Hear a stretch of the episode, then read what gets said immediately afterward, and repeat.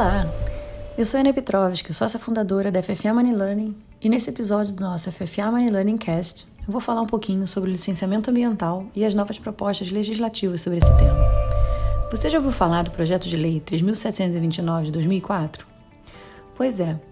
esse projeto foi aprovado no dia 13 de maio de 2021 pela Câmara dos Deputados e está agora aguardando aprovação pelo Senado. Ele tem como proposta regulamentar aspectos do licenciamento em todo o território nacional,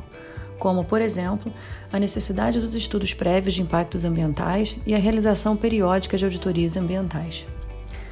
Apesar dele sofrer uma grande resistência por parte de alguns, o projeto busca uma maior segurança jurídica, uma vez que ele compila as regras ambientais aplicáveis ao licenciamento ambiental para as atividades, dentre elas as atividades minerárias. Isso porque o que temos atualmente é uma enorme diversidade de leis, portarias, instruções emanadas por diversos entes, que, de acordo com a Lei Complementar 140 de 2011, têm autonomia e competência para legislar, mas que acabam prejudicando o minerador, já que as regras mudam muito de um lugar para o outro.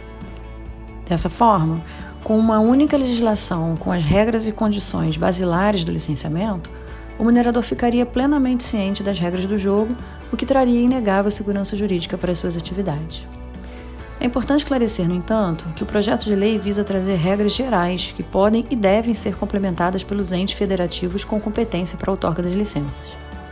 Um dos pontos mais importantes do texto é a lista de conceitos comumente utilizados no processo de licenciamento ambiental, como, por exemplo, o que seria a área de influência direta, potencial poluidor, impactos ambientais diretos, dentre outros conceitos. Outra novidade que chama atenção são as modalidades de licenciamento previstas, uma vez que, além das tradicionais, já de amplo conhecimento do setor, o texto prevê a licença por adesão e compromisso, a licença ambiental única e a licença corretiva. Um desses exemplos, a licença por adesão e compromisso, autoriza a instalação e operação de atividade ou empreendimento de pequeno potencial de impacto ambiental mediante a declaração de adesão e compromisso por parte do empreendedor aos critérios, pré-condições, requisitos e condicionantes ambientais estabelecidos pela autoridade licenciadora, desde que, se, desde que se conheçam previamente os impactos ambientais da atividade ou empreendimento, as características ambientais da área de implantação e as condições de sua instalação e operação. Essa simplificação, embora polêmica, já é realidade em nada menos do que 10 estados do país, como por exemplo a Bahia, Goiás, Mato Grosso e o Rio Grande do Sul. Inclusive, a sua constitucionalidade já foi declarada pelo STF em pelo menos duas oportunidades: no julgamento da ADI 4615 em setembro de 2019 e no julgamento da ADI 6288 em novembro de 2020. O projeto de lei também autoriza a junção de duas licenças, ou seja, a concessão de uma licença prévia junto com a licença de instalação, por exemplo, o que agilizaria a implementação no empreendimento e início das atividades. Os aspectos mais polêmicos do projeto de lei são a dispensa de licenciamento para diversos casos e a renovação automática por declaração do empreendedor. No caso da dispensa, o texto do projeto de lei elenca obras de saneamento básico, de manutenção em estradas e portos, distribuição de energia elétrica com baixa tensão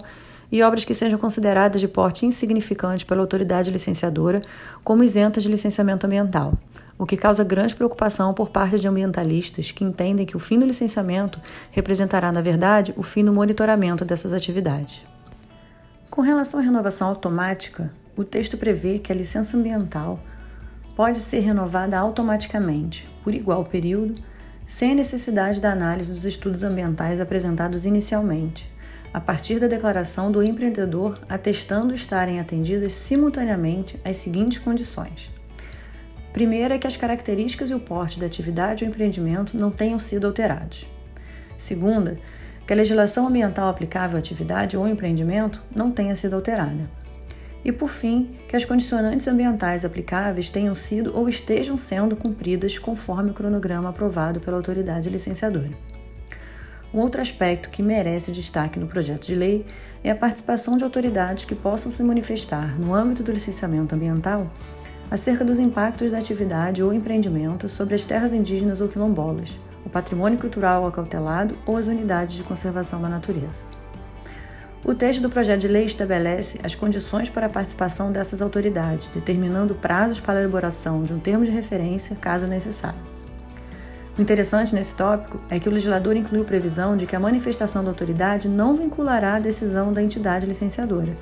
Ou seja,